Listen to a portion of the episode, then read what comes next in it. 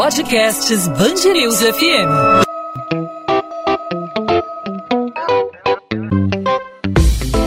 Dois às 20, com Maurício Bastos e Luana Bernardes. Oferecimento Amoedo, sua casa completa. Precisou da Amoedo? Pode contar.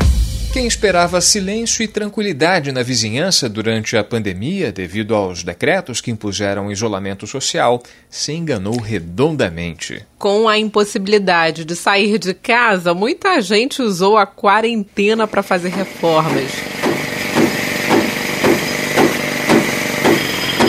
Com as escolas fechadas, a varanda e a sala de casa viraram um parque de diversões, viraram um playground para a criançada.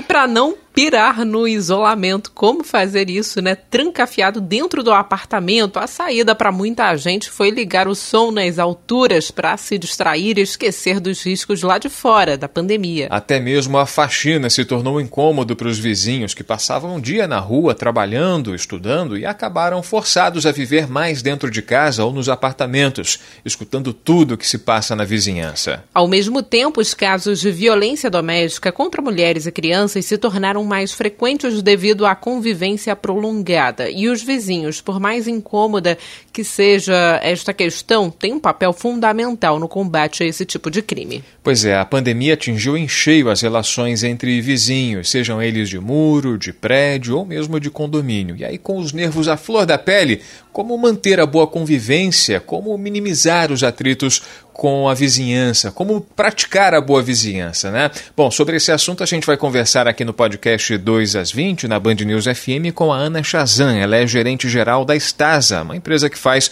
a gestão de condomínios. Ana, seja muito bem-vinda aqui à Band News FM. Obrigado por aceitar nosso convite. Obrigada, obrigada pelo convite. Ana, como é que a gente administra essa questão, né, envolvendo vizinhos? Muita gente imaginava que com a pandemia todo mundo isolado dentro de casa seria um mar de tranquilidade, um mar de paz, com todo com as ruas vazias e todo mundo dentro dos apartamentos, mas aconteceu justamente o contrário e a gente chegou a ouvir falar de episódios até de brigas entre vizinhos, não só essas brigas dentro de casa como a gente como a gente falou agora na, na, na, no nosso texto de apresentação, né? Brigas entre vizinhos. Como administrar essa questão? Como eh, você é administradora de condomínios, agora como administrar esse tipo de questão, Ana?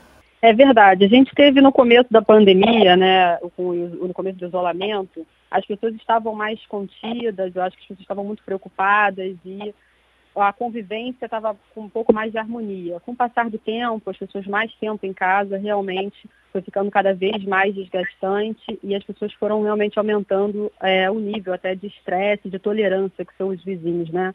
Então a gente tem orientado muito aos clientes e orientado aos síndicos que precisam fazer a gestão né, desses conflitos todos, é, a conversa, né, o diálogo, é, a, a, informação passar cada vez mais circulares, é, mais notícias. A mídia tem ajudado muito nisso, fazendo sempre uma matéria que envolva esses assuntos complexos, né, para que as pessoas tenham mais compaixão um com os outros e realmente o trabalho da conciliação, da conversa, do diálogo tem sido primordial para resolver essas questões dentro dos condomínios.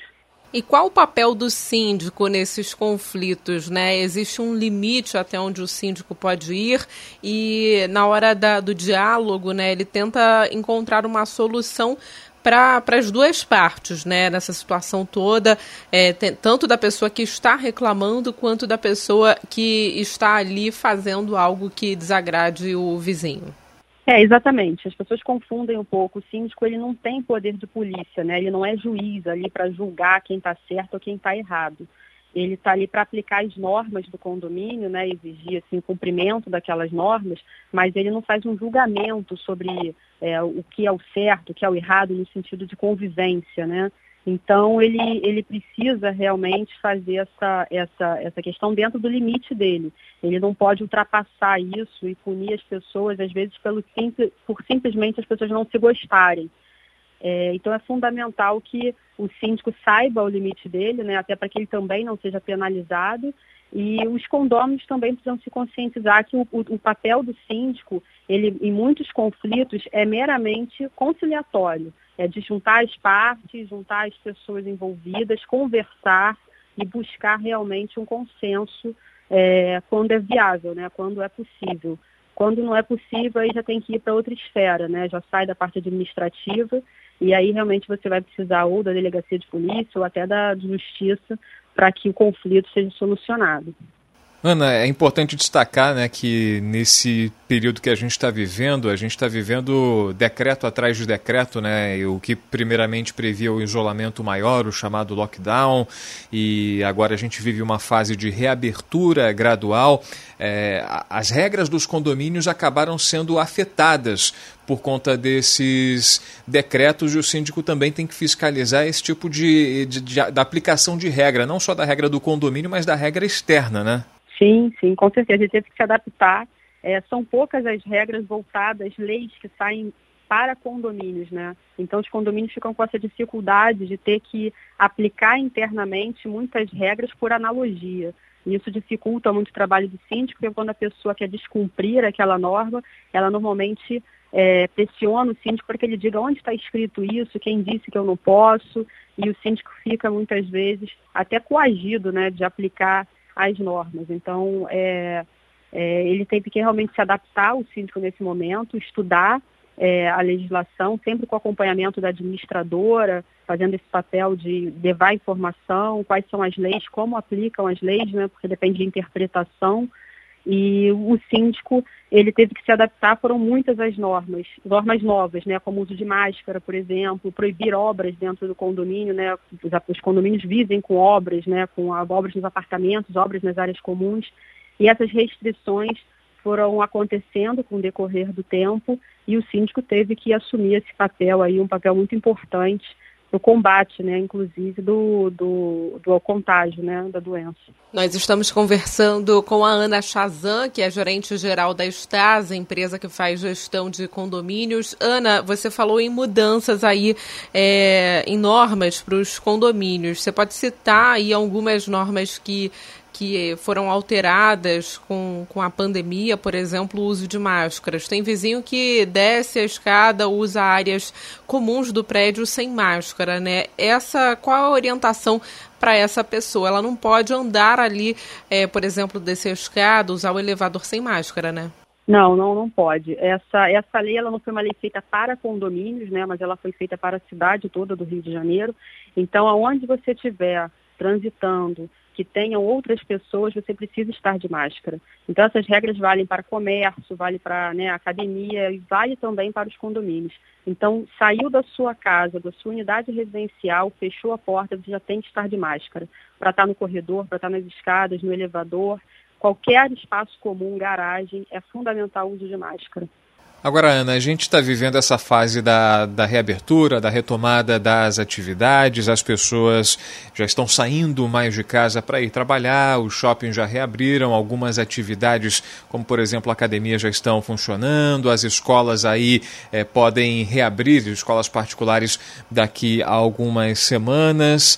E o que acontece é que muita gente, por exemplo, tem feito festas em ambientes fechados, a gente vê aí, inclusive, várias aglomerações em imagens que circulam pelas redes sociais dentro de um condomínio, de que forma o síndico, de que forma a administradora de imóveis pode agir dentro dos limites eh, dos imóveis, dentro dos apartamentos? Há como limitar o acesso de pessoas, limitar o acesso de visitantes, justamente para evitar aglomerações dentro de residências que ficam dentro de conjuntos residenciais, dentro de condomínios?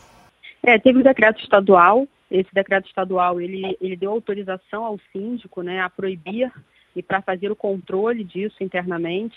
Então, o síndico ficou com a responsabilidade, trabalhando em conjunto com o conselho e com as administradoras também, de limitar. Né? Então, fechou as áreas comuns, fechou salão de festa, fechou academia, é, proibiu a entrada de convidados dentro das áreas comuns também, e festas, inclusive, nas residências, né? porque isso tra traria mais pessoas para dentro do condomínio. Então, uma visita pontual, né, uma encomenda, o recebimento de mercadoria, isso ficou, permaneceu. Mas o, a, a, o recebimento de convidados e festas individuais, é, nas, mesmo aqui nas unidades, né, isso foi realmente proibido e os síndicos, em sua grande maioria, agiu realmente dessa forma, fazendo controle bem rigoroso do acesso de estranhos, né, de pessoas no condomínio. Ana, infelizmente, diante da pandemia, nós tivemos casos de aumento né, de violência contra a mulher. E ao contrário do que dizia né, aquele, aquele ditado popular, em briga de marido e mulher não, não se mete a colher, se mete a colher sim. E eu queria que você falasse um pouquinho sobre o papel, né, não só do síndico, mas também dos vizinho, vizinhos, né? é, de, de fazerem uma intervenção aí nessa briga, acionando a polícia. Como que isso deve ser feito? É verdade, esse projeto de lei é um projeto de lei muito importante que veio aí dar um pouco mais de segurança né, aos síndicos e aos vizinhos. As pessoas realmente tinham muito medo de denunciar. Eu acho que esse projeto de lei ele vai dar uma segurança maior às pessoas para que elas se sintam mais confiantes em fazer a denúncia, porque elas vão estar é, com o respaldo legal, né, o respaldo da lei. Então, esse projeto de lei, ele visa que os, os síndicos e moradores e funcionários de condomínio, eles façam a denúncia, né, a gente tem telefones é, para isso, né, tem, tem o 190 da Polícia Militar, tem também o telefone da delegacia, da DEAN. Você também tem a delegacia de idoso, porque esse projeto de lei não é específico para a violência doméstica, assim, contra a mulher, mas também contra crianças e idosos. Então, é muito importante que as pessoas tenham acesso a todos esses telefones, é, o número 180 também, de Central de Atendimento à Mulher, para que eles façam a denúncia e, e, e, dê força né, a, a, ao Estado ao combate dessa doença, dessa, dessa violência é, contra a mulher e contra as pessoas é, de idade também e crianças. Perfeito. Ana Chazan, gerente geral da Estasa. A Estasa é uma empresa que faz a gestão de condomínios no Rio de Janeiro, trazendo para a gente aí os esclarecimentos a respeito do, da aplicação das regras dos decretos aí da prefeitura, os decretos estaduais dentro dos condomínios e fa falando também aí da relação entre os vizinhos nessa fase de pandemia que deixa todo mundo aí com os nervos à flor da pele. A gente vê aí casos de confusão entre vizinhos, barulho, obras, festas e como tentar apaziguar os ânimos nessa fase. A Ana contou um pouco pra gente. Ana, obrigado por aceitar nosso convite, por conversar conversar com a gente aqui na Band News FM. Até uma próxima oportunidade. Até a próxima, eu que agradeço. Abraço. 2 às 20, com Maurício Bastos e Luana Bernardes.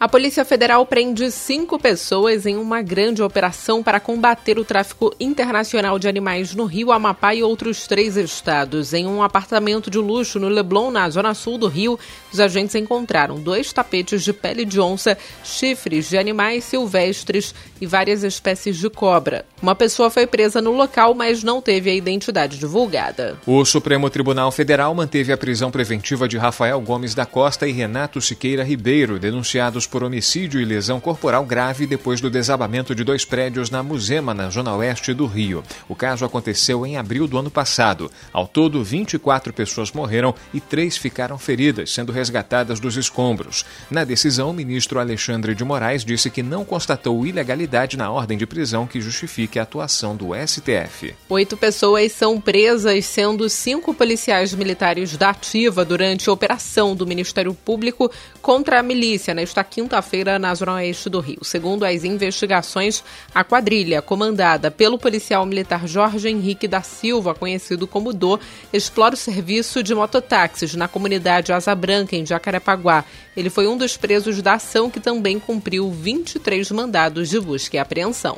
Pelo menos 1 milhão e 600 mil moradores do estado do Rio passaram a comprar pela internet durante a pandemia. Uma pesquisa do Instituto Fecomércio aponta que 12,6% da população adulta fluminense adotou a modalidade para manter o distanciamento social. Os produtos mais comprados foram os da categoria alimentos e bebidas, com 43% dos novos clientes. Em seguida, vem os artigos de farmácia e médicos, com 32,1%, e os eletrodomésticos, com 27,5%. 10%. O estudo ainda aponta aumento nas compras de vestuário, livros e eletrônicos.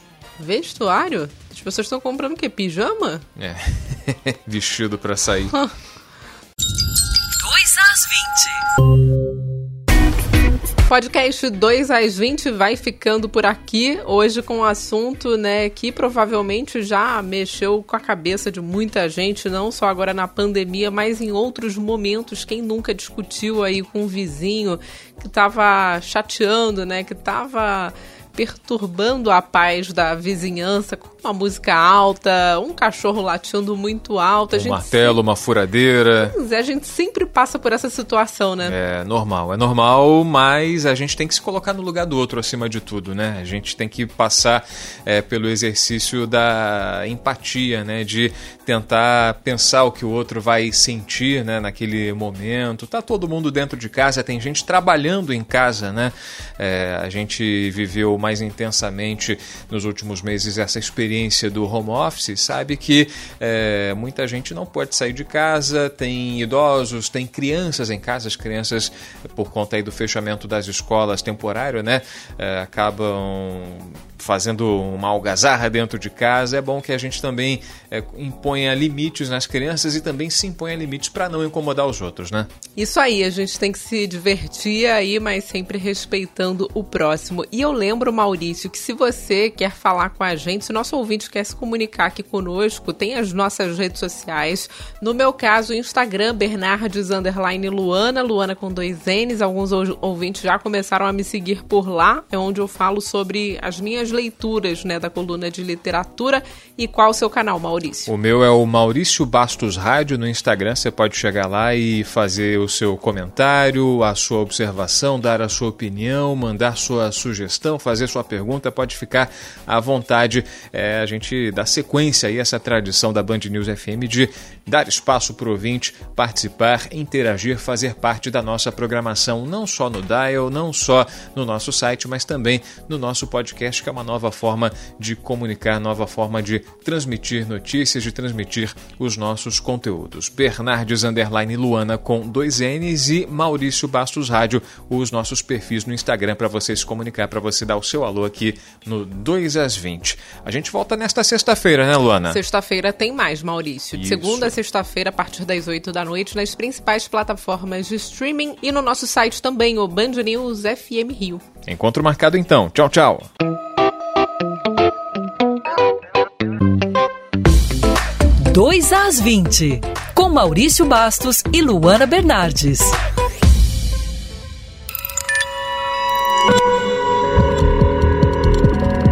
Podcasts News FM.